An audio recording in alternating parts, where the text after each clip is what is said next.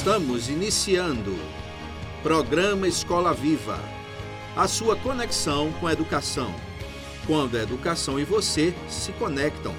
Apoio Escola Internacional de Carpina. Aprender, conviver e vencer.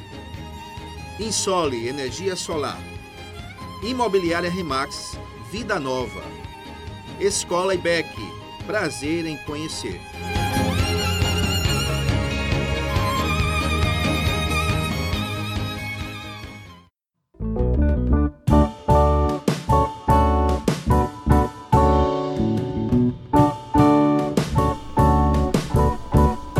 Boa noite, caro ouvinte do programa Escola Viva. Esse é o nosso Escola Viva de número 50.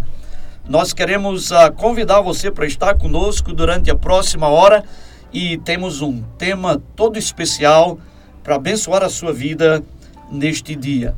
Eu sou Telemaco Moraes e pela primeira vez estou dirigindo o programa e nós temos um convidado muito especial. Para falar sobre vida financeira saudável, nós temos o professor Túlio Vasconcelos, meu companheiro de bancada aqui no Escola Viva e desta feita do outro lado da bancada sendo entrevistado. Boa noite, Túlio. Que alegria ter você conosco aqui como entrevistado desta feita, meu irmão. Boa noite, pastor Telêmaco, Alex Santos. Boa noite, ouvinte do programa Escola Viva. Uma alegria muito grande, muito grande estar com vocês hoje nesse programa número 50 e nessa condição toda diferenciada, nessa condição inusitada. Agradeço o convite do pastor Telemaco, agradeço o convite da nossa rádio, para estar hoje como convidado e poder contribuir de alguma forma, de uma forma um pouco diferente com o nosso ouvinte amado. Muito bom, muito obrigado, pastor, por estar conosco. Professor Túlio Vasconcelos, além de pastor, é também consultor consultor na área financeira, consultor empresarial, e nós vamos tratar de um tema que tenho certeza abençoará a vida de todos nós, uma vida financeira saudável. Quem de nós não já passou esses perrengues, por assim dizer, não é com as nossas finanças, dívidas, os boletos chegando, dívida de cartão de crédito, a conta bancária estourada e os juros altíssimos.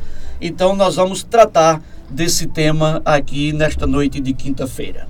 Túlio, meu irmão, queria lhe fazer uma primeira pergunta aqui, não é? E nós pensemos juntos sobre esse tema já aqui no início. Sabemos que no Brasil de hoje, mais de 80% da população passa por problemas financeiros. Ou seja, são mais de 160 milhões de brasileiros. Se nós traçarmos um parâmetro comparativo com a realidade, por exemplo, dos Estados Unidos, em que cerca de 80, 180 milhões de pessoas são investidores nessa área financeira. Ah, nós podemos ah, entender que, na verdade, há, há diferenças cruciais entre a cultura desses dois países, nesse contexto justamente de gestão ah, da vida financeira de cada um. O que é que você tem a nos dizer a respeito disso? Vamos lá então, pastor. Meus prezados ouvintes, caros irmãos, caros amigos, é, é bem interessante essa questão cultural quando a gente compara Brasil e Estados Unidos. A gente tem uma felicidade muito grande, eu diria, no Brasil, de trazer para a nossa cultura muitos modelos americanos, muitos modelos europeus em muitos aspectos que são saudáveis, Cada país tem a sua identidade cultural, evidentemente, a sua etnia, os seus costumes, a sua história.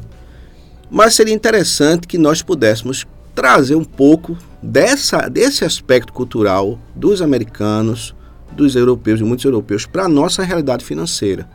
Por exemplo, quando a gente assiste um filme, essa, essa cultura tá bem, bem, é bem intrínseca. A gente assiste um filme e aí você vê um americano foi, foi demitido de uma empresa, foi desligado de uma empresa, ele vai lá na sua mesa, com a caixinha, põe alguns pertences e sai bem tranquilo da empresa.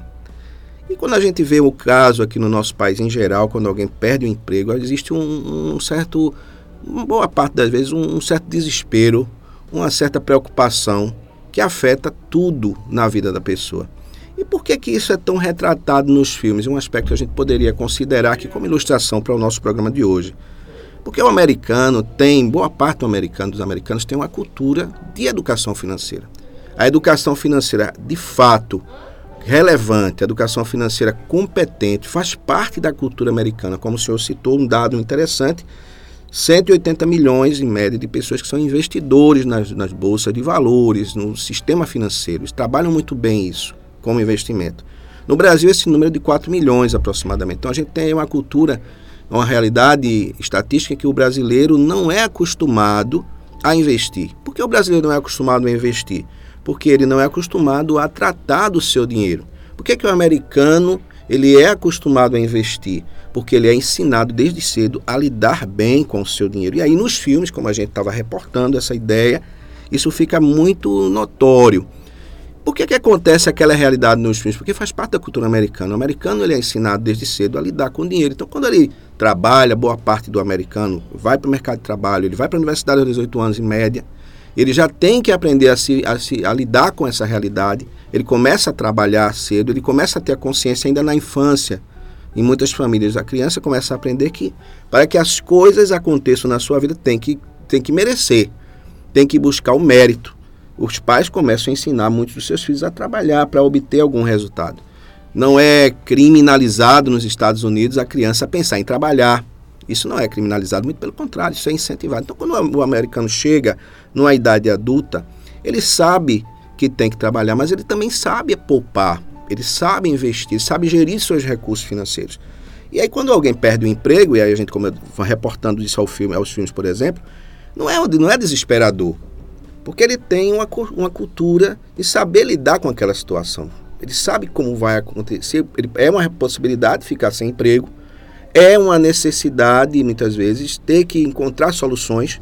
Mas eles aprenderam fundamentalmente, independentemente de se aquela pessoa tem uma reserva financeira, uma condição, uma reserva de emergência, que em muitos casos tem sim, mas ele tem a cultura. O que é que ele vai fazer agora? Ele sabe exatamente o que vai fazer. Ele sabe como buscar os seus recursos. Ele foi treinado para isso. Então, esse é um ponto que nós gostamos de considerar. O, o, o, muitos povos são muito mais estimulados do que nossas crianças, nosso povo brasileiro, a de fato lidar com as suas finanças pessoais.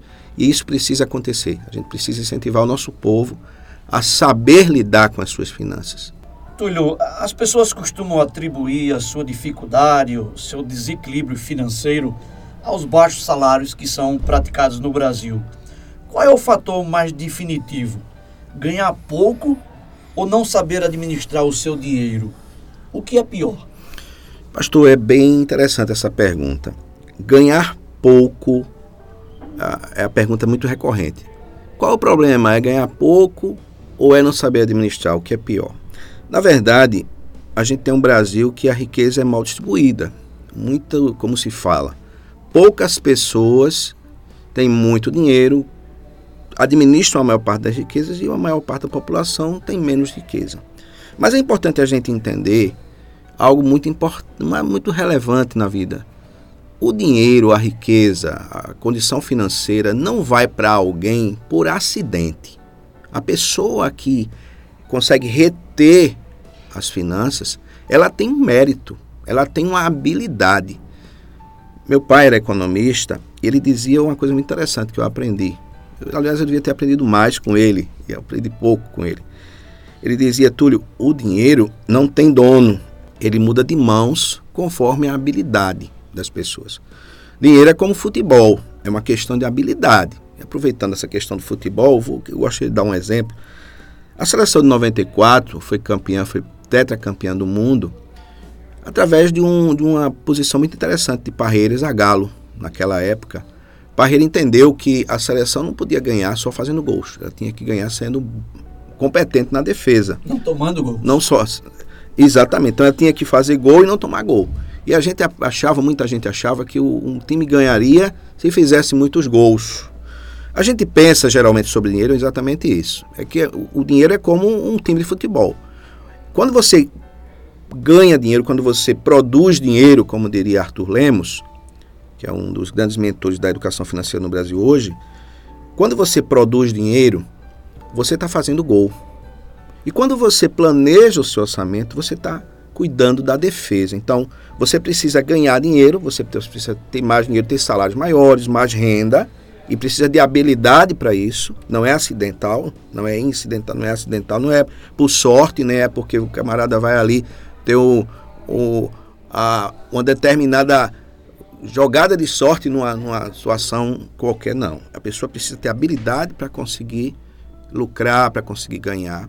E a pessoa precisa ter habilidade para reter o dinheiro, para fazer com que o dinheiro passe mais tempo em sua mão, em sua conta, com a velocidade menor de saída e maior de entrada. E o que acontece com o nosso povo, geralmente, por não ter a educação financeira, por não conseguir cultivar o aprendizado, é que o dinheiro sai muito mais rápido do que entra. E aí essas pessoas que conseguem gerir o recurso financeiro com mais habilidade, com mais competência, vão ter o recurso financeiro. A gente tem no Brasil, aliás no mundo inteiro, pastor, a gente tem 3% da população que consegue ter, de fato, e praticar a educação financeira. E 97% das pessoas não conseguem. Então a gente tem aí, como, como foi citado, a gente tem 80% dos brasileiros apertados financeiramente a gente tem uma grande percentagem dos brasileiros devendo cartão de crédito e em inadimplência, são dados do SPC e Serasa. Até 2017 eram muitos milhões de brasileiros que não estavam conseguindo planejar o seu orçamento e hoje são ainda. Houve uma melhora de 2017 para cá. Houve uma, um aprendizado. Muita gente trabalhando educação financeira nos últimos anos, principalmente na pandemia, muitos projetos eu vou falar um pouco mais sobre isso. Nosso projeto financeiro, nosso projeto de educação financeira veio à tona nesse período de pandemia. Então, muitos professores, muitos mentores, muitos autores conseguiram trabalhar, estão trabalhando e está havendo um efeito. E o que, o que é interessante é dizer que é importante ganhar mais dinheiro, saber ganhar mais dinheiro, saber produzir mais dinheiro. E é muito importante também saber gerir as suas finanças. Os salários aumentam à medida que a pessoa se torna preparada para ter mais, ter mais habilidade de produzir mais dinheiro na sua empresa, na sua vida pessoal. E a sua renda ela é melhor gerida quando a pessoa aprende a gerir a renda. Então a questão aqui é educação financeira. Tem muita gente nas redes sociais prometendo para as pessoas: ah, você vai ficar rico em uma semana, ah, faça isso aqui, invista nisso aqui, é um milagre de uma semana. Eu sempre costumo dizer: não tem milagre nessa área, é trabalho mesmo. O próprio Deus nos ensina do suor do teu rosto comerás o teu pão. Então a gente precisa aprender e aprender na Bíblia. Para quem é cristão, e nós somos cristãos aqui confessionais, a palavra de Deus ensina, por exemplo, um dos nossos trabalhos é muito voltado para as igrejas, para os cristãos, é que a palavra de Deus ensina que a gente não deve se endividar. Ela ensina que a gente não deve cobrar juros dos nossos irmãos. Ela ensina que a gente deve saber planejar os nossos investimentos. Jesus falando sobre discipulado, ele, por exemplo, citou o homem que antes de construir, ele fez toda uma estimativa de, ele avaliou o que ele iria precisar para saber se conseguiria ir até o final da sua construção. Aquele rei que ia para uma guerra com 10 mil e o outro vinha com 20 mil, ele, teve que, ele teria que avaliar se com 10 mil conseguiria vencer a guerra naquele camarada que vinha com 20 mil, ou então ele irá e pedia condições de paz. Então Jesus falando sobre discipulado, indica esse caminho. O caminho, qual é o caminho do discipulado? É o caminho da permanência. E aí, no contexto de discipulado, no contexto da sua propedêutica, no contexto discipulatório, o Senhor Jesus ensina que a gente precisa planejar. E não planejar de forma assim superficial, como a gente geralmente faz, mas planejar de forma profunda e completa. Investir tempo em planejar. Você está ouvindo o programa Escola Viva da International Web Radio da Escola Internacional do Carpina. Hoje com o tema Vida Financeira Saudável com o professor Túlio Vasconcelos da Tevasc Consultoria. A gente volta daqui a pouco.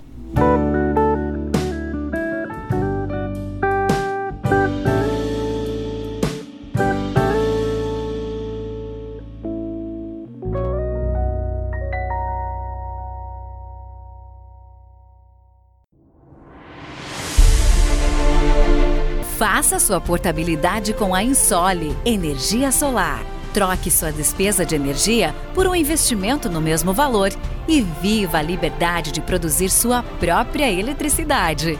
100% financiado, sem entrada e pelo valor da sua conta de luz. Vendemos e instalamos em todo o Brasil. Ligue agora mesmo e fale com Vitória. 819 9664 4421. Ensole Energia Solar.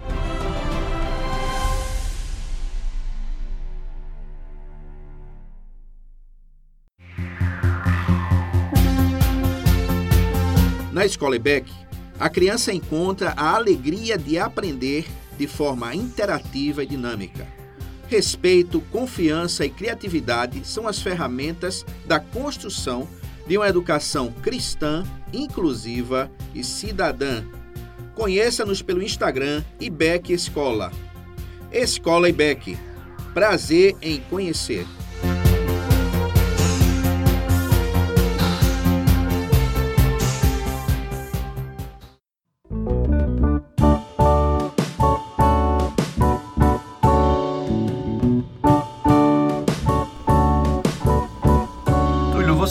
Costuma dizer que há quatro verbos que orientam a educação financeira. Quais seriam esses verbos? Como se deve agir? Pois a educação financeira orienta que é preciso ter uma reserva financeira para se evitar dívidas. Mas como fazer essa reserva? Se a pessoa já está, por exemplo, endividada, a renda não é suficiente para suas despesas mensais, e como se vai fazer sobrar dinheiro para ainda poupar investir? Interessante, pastor, essa pergunta. Bom, primeiro vamos falar dos verbos. Os verbos da educação financeira, que a gente costuma sugerir, são quatro verbos. O verbo estudar, anotar, planejar e reservar. Poupar, reservar para investir. Então, estudar, anote aí. Estudar, anotar, planejar e reservar. Estudar a gente, quando se trata de educação financeira, precisa estudar, precisa aprender. A gente está falando desde o início aqui, a questão é saber. Então, para você saber, você precisa estudar. Ler sobre educação financeira, assistir vídeos, assistir o programa Escola Viva, procurar nas redes sociais. Nós temos um, um canal, nós temos um perfil no Instagram que é Riqueza e Liderança, a gente aborda a respeito disso. Falamos bastante sobre educação financeira. Então, a pessoa tem muitos autores, bons autores. Temos um livro também sobre educação financeira publicado em 2020, vou falar daqui a pouco sobre o livro. Mas tem muitos autores, bons autores, bons títulos, bons mentores na educação financeira. Tem aquele parente que às vezes a gente até diz assim: ah, aquele camarada é muito pirangueiro, é muito amarrado. Rapaz, fulano é amarrado. Você tem um amigo, você tem um parente, você tem um irmão que é uma pessoa que como a gente chama de parcimoniosa, não é pirangueiro, é parcimonioso. É alguém que cuida, que, que faz a sua gestão financeira. Essas pessoas podem ser uma excelente fonte de informação e como é que eu me controlo? Como é que eu aprendo a me controlar? Vai, procura uma dica. Então estude o assunto. Anotar. Anotar tudo que você gasta. Às vezes a gente é muito. A gente só cuida do dinheiro quando ele já está fora da nosso, do nosso alcance. E a gente vai para apagar o incêndio. Então, para não acontecer isso com você, caro ouvinte, faça o seguinte: mantenha lá um aplicativo, mantenha um controle na sua uma caderneta, uma agenda, então, tudo que sair do seu bolso, anote diariamente. Anote tudo, tudo, qualquer valor, por menor que seja, para criar o hábito de anotar. Construindo aí essa anotação, junto com ela, chega em casa, vai lá no computador, abre lá o seu Windows, o seu Word, melhor dizendo, uma tabela ou Excel, uma planilha, e vai alimentando essa planilha. Organiza uma planilha. Tem muitos modelos de planilha na internet sobre orçamento, planejamento orçamentário. A pessoa pega uma planilha lá e vai desenvolvendo. Pega a anotação que fez, e vai colocando, alimentando a planilha, vai fazendo seu planejamento. A planilha, Estúlio, até que você pode baixar no seu próprio celular, não é? Perfeitamente. E à medida que você lança a despesa ou a receita, já já está lá, já sai bonitinho, depois você só pega o relatório. Perfeitamente, pastor. Tem aplicativos muito interessantes. Eu, como sou do tempo antigo, eu sou o camarada da anotação, né? Mas os, as pessoas mais aí mais inovadoras, assim como o senhor, Não, costumam sou, usar os aplicativos. Eu sou da velha guarda também, mas eu sei que existem esses aplicativos. Com certeza. Tem a questão do planejamento. Há uma diferença entre a pessoa pode dizer assim: ah, mas eu, eu sei tudo que eu vou pagar. Há uma diferença entre planejamento orçamentário, que a gente programa antes de ganhar o dinheiro, como vai ganhar o dinheiro, como vai produzir o dinheiro, como a gente vai gastar o dinheiro, como a gente vai investir o dinheiro. Então a gente faz um planejamento orçamentário. Precisa planejar e esse planejamento é muito bom acontecer em família. Então, estudar, anotar, planejar e reservar. Geralmente é orientado que a pessoa reserve até 20% de, quando, de tudo que ela ganhar. Aí vem essa segunda pergunta aqui: como é que eu vou ganhar, eh, ganhar, reservar, fazer uma reserva financeira se eu já estou endividado? Você está endividado porque você não estuda. Me permita, caríssimo ouvinte, se é o seu caso, espero que não seja, mas de alguém que você conhece, provavelmente é. Não está endividado porque não planeja, porque não estuda, porque não anota. E não tem reserva porque não planeja, porque não estuda e porque não anota. E aí, quando chega no final do ano, me permita, o caríssimo ouvinte, tão amado e tão respeitado no programa Escola Viva, me permita falar com você assim, com muito carinho e para o bem de todos nós. Vamos lá, vamos ter o bolão no final do ano. É mega cena da virada. Agora vai resolver o problema. O camarada passa o ano todo para no final do ano achar que vai ser contemplado. Me desculpe, mas com todo respeito, isso é uma, uma para mim, para mim, permitam a minha opinião, isso é utopia a gente aprende que a gente não é capaz de gerir o nosso dinheiro. Não adianta, porque a gente vai ganhar pouco mesmo e vai ganhar, vai gastar tudo e vai ficar esperando ganhar o próximo dinheiro. E quando tem o dinheiro na conta, o camarada vai lá e já está doido para gastar. Sobrou um dinheirinho, vai gastar. Vai ter que gastar um centavo. E esperar quando é que vai ganhar de novo. E aí fica esperando o final do ano, dia 31 de dezembro, para. Olha, isso é, isso não vai funcionar. Porque não tem funcionado. O que funciona é estudar, anotar, planejar e reservar. Como é o reservar? Chegou o dinheiro na sua conta, você reserva um pouco, 50 reais, 20 reais, separa esse dinheiro e torna isso uma prática regular. Qual é o momento, Túlio? Eu vou deixar para fazer isso no final? Não, não. Você se tira logo. É o que se chama, o que o Gustavo Cerbasi chama de pagar-se a si mesmo. Porque quando você tira uma parte por menor que seja o valor, se a pessoa nunca fez isso, começa a fazer, tira 20 reais, tira 50 reais, separa esses, esses 50 reais, tira da sua vista. Não precisa começar com os 20%? Não precisa ser é. os 20%. Uma vez eu estava numa palestra, pastor, um, numa escola sobre educação financeira, e um dos professores do quadro docente da escola disse, mas professor Túlio, eu não consigo, como é que eu vou separar 20%? Não precisa ser hoje, professor, disse para ele. Mas se o senhor não começar a fazer isso, o senhor nunca vai chegar nos 20%. Uhum. Inclusive, 20% é um modelo bíblico. Uhum. É? Quando José, lá no Egito, recebeu de Deus aquela iluminação, aquela revelação, foi até Faraó, e José disse a Faraó: reserve um quinto. E esse modelo hoje é, é, é usado em universidades de administração do mundo todo, independentemente das pessoas crerem na Bíblia ou não elas citam o exemplo de José, que é extremamente competente, funciona. Existe um parâmetro hoje em educação financeira chamado modelo 50, 30, 20, e os 20 é justamente os 20% do José lá, que é os 20% que a gente precisa ter como, como ideia. Tem muitos autores que dizem que não precisa ser 20%, pode ser 10%, mas todos concordam em que todo mundo precisa ter a sua reserva de emergência. E a reserva de emergência não vai se construir sozinha precisa de fato acontecer de forma intencional. O problema é que a reserva de emergência para muita gente é o cartão de crédito, é a conta do cheque especial. Isso não é reserva de emergência, de forma isso é alguma. acumular dívida. Perfeitamente. É? é? interessante, Túlio, você tocando nesse assunto. Aí eu acho que uma das coisas mais clássicas, não é, da definição de quem é um gastador, é quando a pessoa recebe uma promoção. Então ah, ele ganha uma promoção de, de mais 15% no salário. Ao invés de pensar como é que eu vou poupar e investir esse dinheiro, ele já está pensando como é que ele vai gastar. Então não importa o quanto ele ganha, sempre ele vai conseguir gastar. E como você mencionou, existem dois tipos de pessoas no mundo com relação a dinheiro. Tem os poupadores e tem os gastadores. E alguém já disse com muita propriedade que o dinheiro sempre vai do bolso do gastador para o bolso Exatamente. do poupador. Exatamente. Pastor, me permita uma, um adendo à sua, à sua, ao seu comentário, pode ser? Um, um determinado homem recebeu um presente, me permitam falar isso aqui. Veja como são as coisas.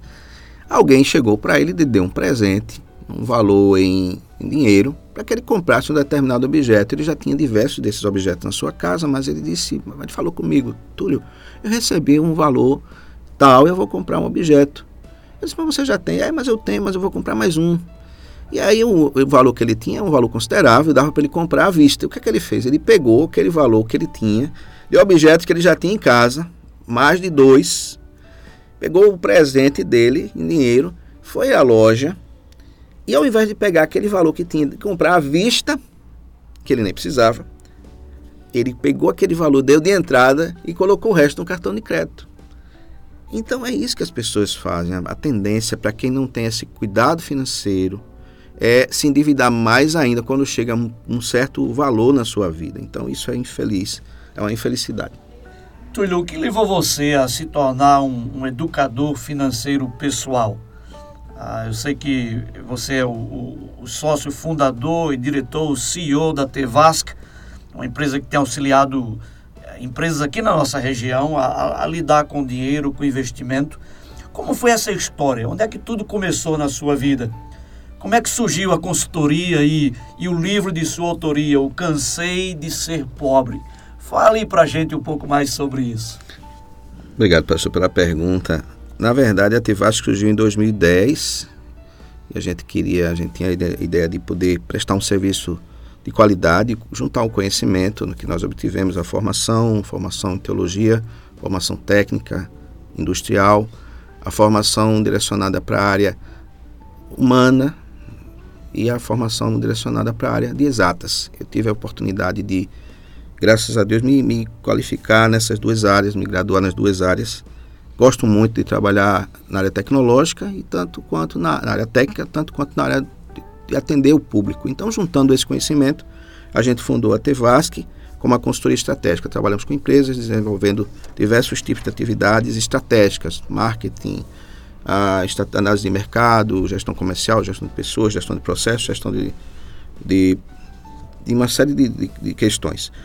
Mas aí a gente não aplicava o que o meu pai me ensinou, eu não aplicava. Então, por muitos, em muitos momentos, eu não, me eu não trabalho com a área financeira das empresas, na hora que eu não trabalho, trabalho com a área comercial e outras áreas, como eu disse, mas não adianta você ganhar dinheiro, você ganhar, aumentar a sua renda, e a gente chegou a ter uma renda realmente muito interessante, mas eu percebia, às vezes tinha um déficit, maior que fosse o meu ganho, eu tinha um déficit de 5 mil, de 6 mil, de 10 mil reais no meu no meu orçamento mensal.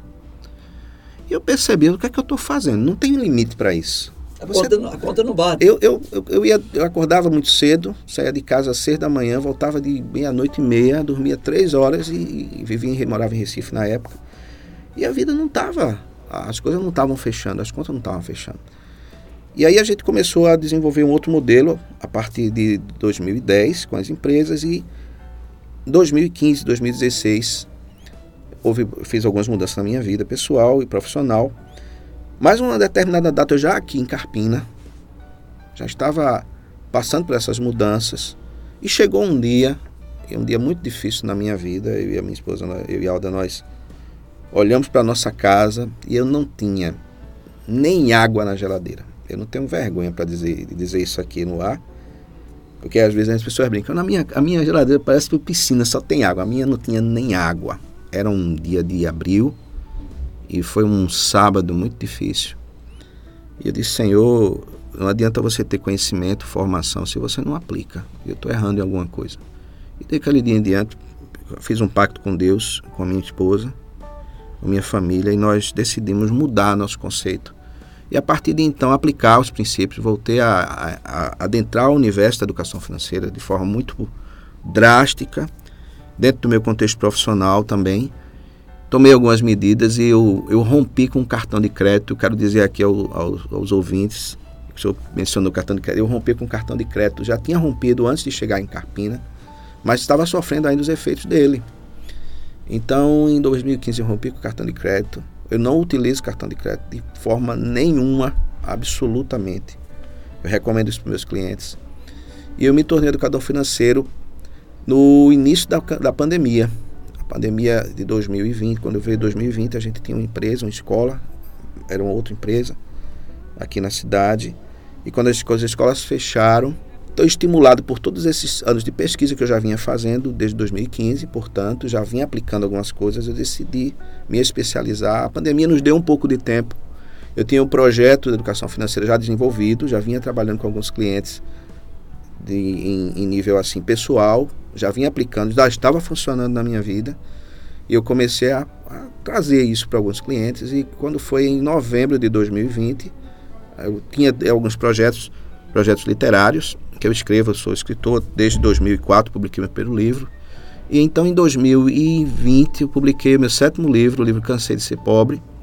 Criei no, no Instagram um perfil chamado Escola de Riqueza, que agora a gente fez uma mudança, que agora é Riqueza e Liderança, que é um perfil voltado para a educação financeira. O objetivo nosso é que a educação financeira seja algo popularizado, democratizado e que a gente consiga atingir nos próximos 20 anos pelo menos 10% da população brasileira. Alguns professores, mentores, coaches, autores de educação financeira também estão trabalhando esse projeto. Porque se a gente conseguir ter 10% dos brasileiros, 20 milhões de brasileiros, com educação financeira de fato competente, a gente vai ter um Brasil diferente. Então a gente usa o programa que é o programa é, de escola, de escola de Riqueza, que hoje é Riqueza e Liderança, a gente usa para abençoar pessoas em nível profissional, mas nós também atendemos pessoas que não têm condição de pagar. A gente tem uma parte desse programa, um programa social, a gente atende pessoas, eu atendo pessoas que não têm condição de pagar pela consultoria. E tem sido uma experiência muito interessante de ver as pessoas mudando, podendo transformar a sua vida. Isso através de palestras, através de consultoria, de mentoria, e elas têm conseguido mudar as suas vidas financeiras, têm conseguido aprender a ter consciência financeira que não é acidental, como eu disse, é algo que tem que ser intencional, que tem que ser de fato um compromisso verdadeiro da pessoa. Com certeza, Túlio, isso é fabuloso. Muito obrigado por compartilhar essas verdades extraordinárias. E nós entendemos que a busca, depois que você tem essa parte da sua vida organizada, é a chamada paz financeira. Perfeito. Nós entendemos que a grande causa, a maior causa dos divórcios, por exemplo, é, mais de 70% dos divórcios, eles acontecem em cima justamente dessa problemática financeira. Quando a vida está desarranjada, está desorganizada, isso afeta tremendamente o relacionamento do casal, a família como um todo e no trabalho, não é, na vida social das pessoas. Eu costumo dizer Túlio, que dinheiro é uma das coisas mais espirituais que existem. Com certeza. Porque é um instrumento que pode ser usado para o bem, mas ele mal usado, ele é muito maléfico. Não é? Então pode ser uma bênção, mas pode ser uma maldição na vida de uma pessoa, é, de várias maneiras. Ah, nosso querido ouvinte, nós faremos mais uma breve pausa e voltaremos em instantes.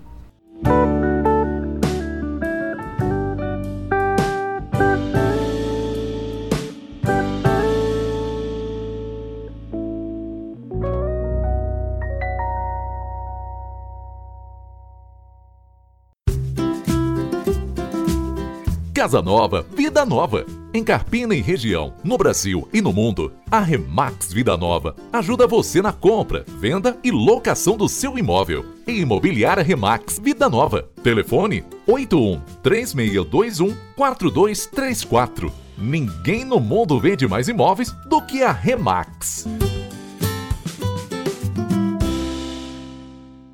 Escola Internacional do Carpina está com uma grande novidade: o ensino infantil no turno da tarde, com preço especial. Sua criança terá educação com qualidade exclusiva e internacional bilíngue. Turmas à tarde com número reduzido de alunos em sala. Esperamos você. Não perca essa oportunidade. Invista na melhor educação. Na Internacional são outros 500. Agora com ensino médio. Fone 3621 4060. 60. Insta, arroba Escola Internacional Carpina.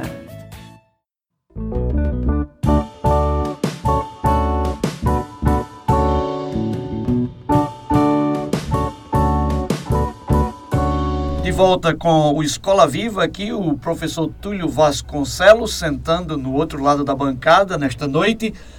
E nós estamos de volta.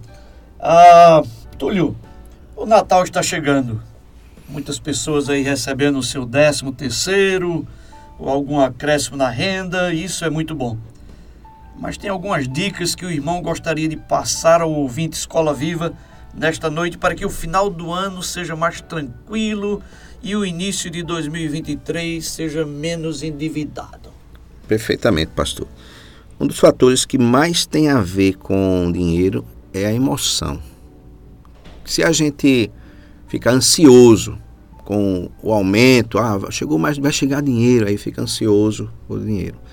Ansioso porque vai ter mais dinheiro no seu orçamento. Ou ansioso porque vai ter menos dinheiro. Teve uma perda de renda, teve uma, uma situação, uma má notícia, um desemprego e um imprevisto, uma questão de doença na família, sabe? Algo assim, algo crítico. Então, cria ansiedade. Então, a, a nossa primeira dica é tenha calma com relação a dinheiro, tenha calma. As decisões precisam ser tomadas de maneira extremamente técnica. O dinheiro não é algo para o que nós devemos trabalhar. Nós devemos trabalhar, o dinheiro, devemos fazer o dinheiro trabalhar para a gente e não trabalhar para ele. E aí é uma escolha que a gente tem que fazer. Como é que a gente trabalha para o dinheiro? Ficando ansioso, comprando porque é, uma, é um modismo comprar. Ah, vou comprar porque é final de ano. Final de ano eu tenho que comprar roupa de fato você não tem que comprar. Você também não tem que comprar presentes. Você também não tem que ir para todas as confraternizações que as pessoas lhe chamam. Você também não tem que dar presente a todo mundo. Você também não tem que comprar as coisas mais caras e considerar que o mais caro é o presente, o melhor presente é o mais caro, que às vezes está fora da sua realidade. E aí você tem que parcelar no cartão de crédito. Você não tem que fazer nada disso. Você tem que respirar, olhar para a sua realidade e entender que o 13 terceiro não acontece todos os anos, todos os meses. O aumento de renda, para quem, por exemplo, é comissionado, estava fazendo uma palestra para os nossos amigos do mercado imobiliário, corretores, colegas corretores que trabalham como consultores na área imobiliária, e eu estava dizendo para eles, a comissão de uma boa venda, que bom que aconteça todos os meses, mas geralmente não acontece. E aí quando vem aquela renda, aquela boa venda, aquela boa comissão, o seu cérebro pode pensar assim: ah, vai ser todo mês. Não, não vai ser todo mês. Então, tenha calma. Tenha calma, evite se endividar, reserve parte do seu dinheiro a mais, ponha lá numa reserva, ponha numa conta, numa poupança. Peça para uma pessoa de confiança, não é muito usual isso. Mas se você tem alguém de muita confiança na sua vida que gere bem recurso financeiro, algumas pessoas recorrem a isso. Chega lá para o tio, para o amigo, para um irmão, alguém da família. E, olha, guarda esse dinheiro aqui para mim. Eu já vi isso acontecer e funcionou. Funcionou muito bem. É porque eu não estou conseguindo controlar. Ele não me e, esconde de mim. Agora, isso é, isso é, uma coisa de muita confiança. Isso não é muito usual de falar, mas às vezes no desespero né, de muitas causas, causas realmente difíceis, a pessoa quer fazer uma reserva. Tem alguém que possa confiar de verdade. E aí essa pessoa pode te ajudar como conselheiro e pode te ajudar também a fazer essa gestão. Isso é muito interessante. Agora, evite gastar tudo que você ganhou a mais. Guarde pelo menos uma parte que seja uma parte relevante, uma parte de até 20% seria o ideal. Pague as suas dívidas. Evite ficar com dinheiro no bolso quando você tem dívidas. Vá lá e pague a maior parte das dívidas, quanto você puder pagar. Evite usar o cartão de crédito, outra dica. Mas, Túlio, eu estou muito envolvido com cartão de crédito. Mais um motivo para você parar de usar. Você não nasceu, caro ouvinte, se é o seu caso. Você está pensando aí, meu Deus, o que é que eu faço agora? Olha, você não nasceu com cartão de crédito. Você não nasceu, garanto a você que você não nasceu com a conta cheque especial. Você não é obrigado a usar. É uma escolha sua. Então, escolha pelo menos diminuir. Eu sei que muitas pessoas ficam tão presas, eu tenho alguns clientes que estão muito presos ao cartão de crédito, por exemplo, e a gente orienta que ele vá comprando menos. Saia de casa sem o cartão de crédito. Evite comprar principalmente comida, alimentação, sapato, roupa e combustível no cartão de crédito. Isso é uma dica muito importante. Evite fazer isso. Não compre essas coisas no cartão de crédito, pelo amor de Deus. Por quê? Porque você compra, ah, mas eu compro um rotativo, certo? Logo, logo você está comprando lá no, no parcelado. Você vai comprar no parcelado, infelizmente, porque é o hábito. O cartão de crédito ele vai criando hábitos. Tem muitas estratégias que estimulam as pessoas a comprar. Ah, Túlio, mas eu faço, eu trabalho, eu tenho um programa de milhas. Eu não quero aqui falar mal de nada, mas considere, se o programa de milhas existe, É porque existe uma lucratividade muito grande no sistema cartão de crédito, no sistema de crédito, que faz com que as empresas criem essa estratégia de milha. Você já sobreviveu sem isso.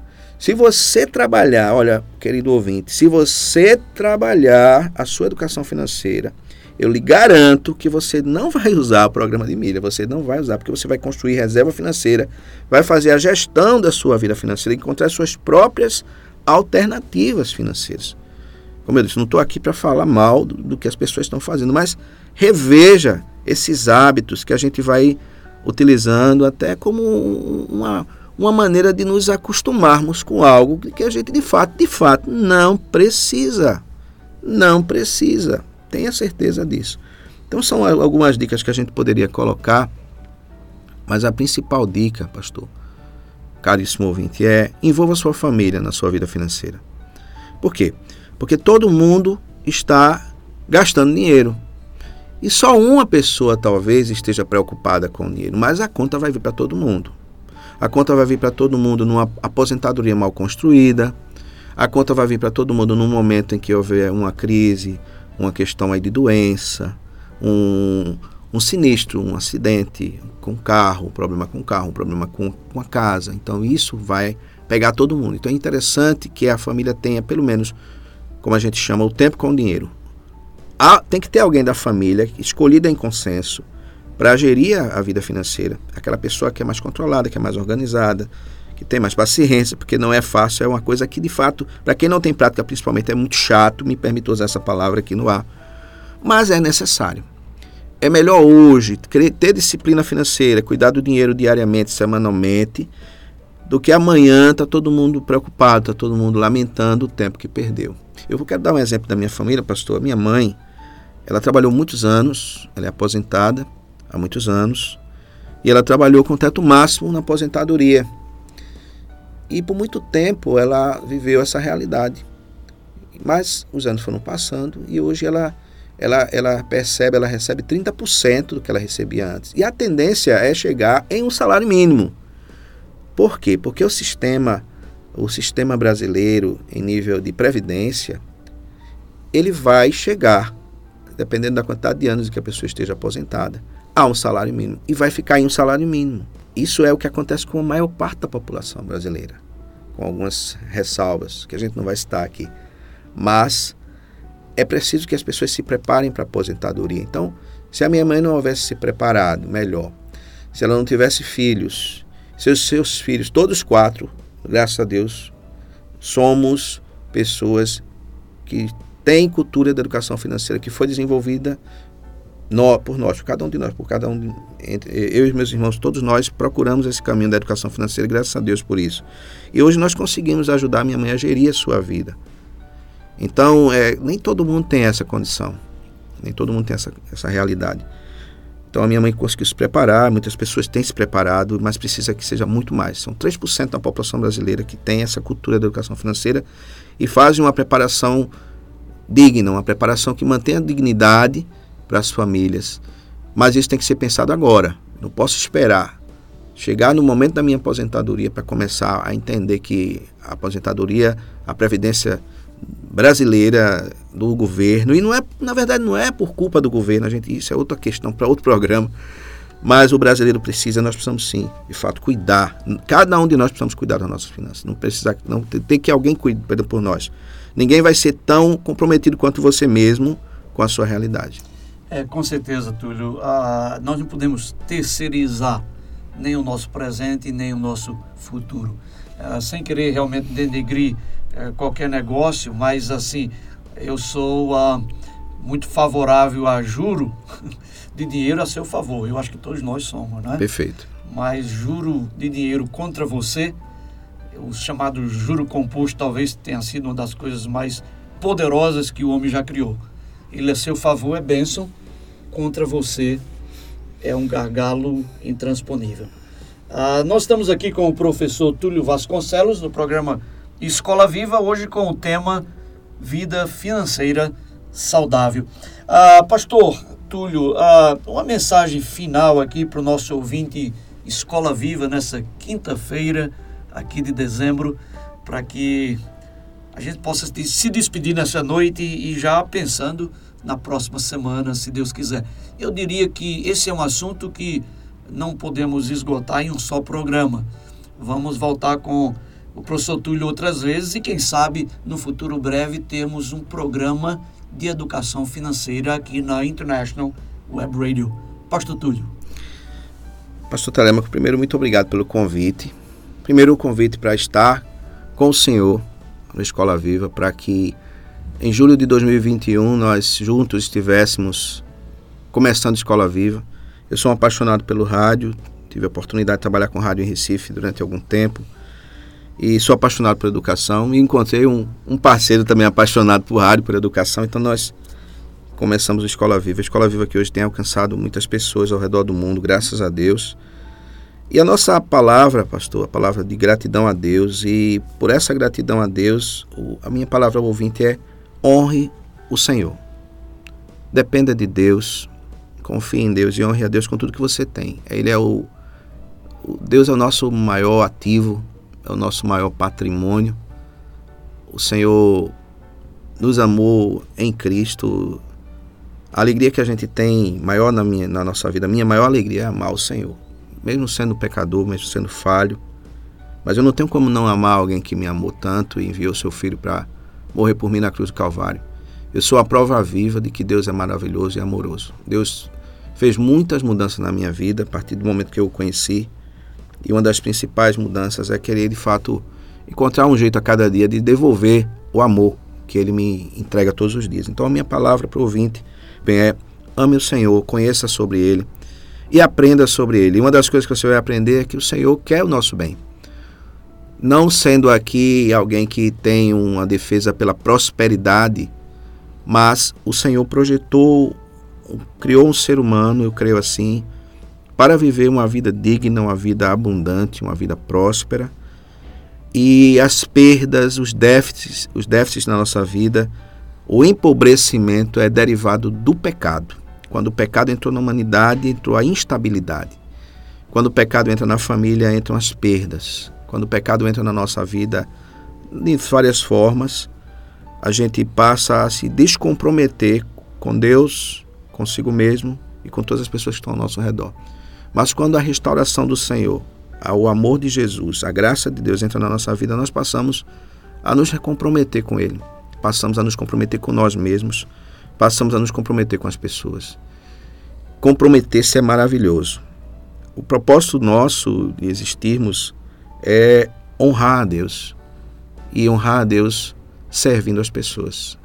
Então, se você quer ser feliz de verdade, encontre na pessoa de Jesus Cristo a maneira melhor de servir as pessoas com honestidade, de procurar fazer com que a sua vida seja relevante, que ela toque as pessoas de uma maneira positiva. Tem muita gente hoje tocando as pessoas de forma destrutiva, mas todos nós podemos reiniciar nosso, nosso caminho, todos nós podemos recomeçar a partir de um ponto, todos nós podemos melhorar. Um certo pastor disse uma vez: todos nós podemos melhorar. Então, melhore, amigo, melhore, amiga, cada dia e melhore com Jesus, melhore com Ele na sua vida, guiando seus passos. Certamente essa o evangelho de Cristo, ele não é pautado em regras. Ele é pautado na, no conhecimento da essência de um Deus que, além de ser criador, Senhor, Salvador, o cristianismo tem o privilégio, eu costumo dizer que o cristianismo tem o privilégio de ter o verdadeiro Deus que se alegra em ser nosso amigo. Estava lendo essa semana sobre Enoque e eu percebi naquele texto que a alegria de Deus era que Enoque andava com ele. Amigo de Deus. Amigo de Deus. Deus gosta de ter amigos. Então, o convite para o ouvinte é se torne um amigo de Deus. Deus quer ser seu amigo, então abrace essa amizade e veja quanto isso vai fazer diferença na sua vida. Amém. Professor Túlio Vasconcelos, muito obrigado, meu querido amigo, uh, por estar conosco e trazendo essa aula prática sobre uma vida financeira saudável. Deus possa lhe abençoar. Agradecendo também ao nosso querido Alexandro Santos, diretor aqui técnico da Rádio uh, Internacional, a nossa querida International Web Radio. Ao nosso querido ouvinte, mais uma vez, muito obrigado. uh, por gastar esse tempo conosco. Eu espero que o programa de hoje tenha sido uma bênção na sua vida. A minha oração é que o Senhor possa abençoar você e a sua família grandemente. Que Deus esteja com você.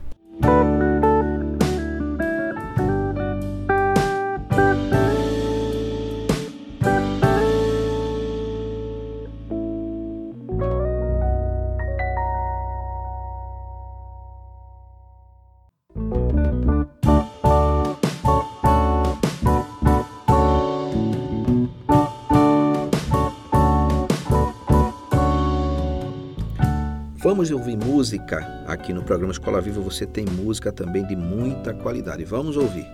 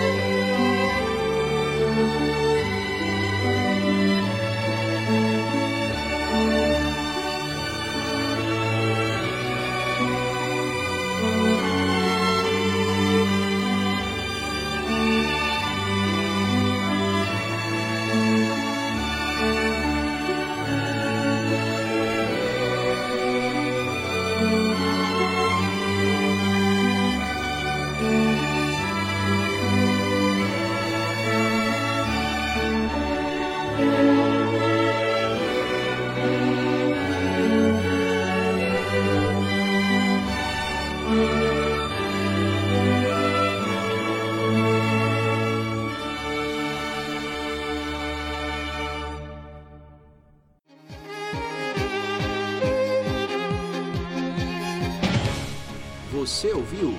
Programa Escola Viva. A sua conexão com a educação. Quando a educação e você se conectam. Apoio: Escola Internacional de Carpina. Aprender, conviver e vencer. Insole Energia Solar. Imobiliária Remax. Vida Nova. Escola IBEC. Prazer em conhecer.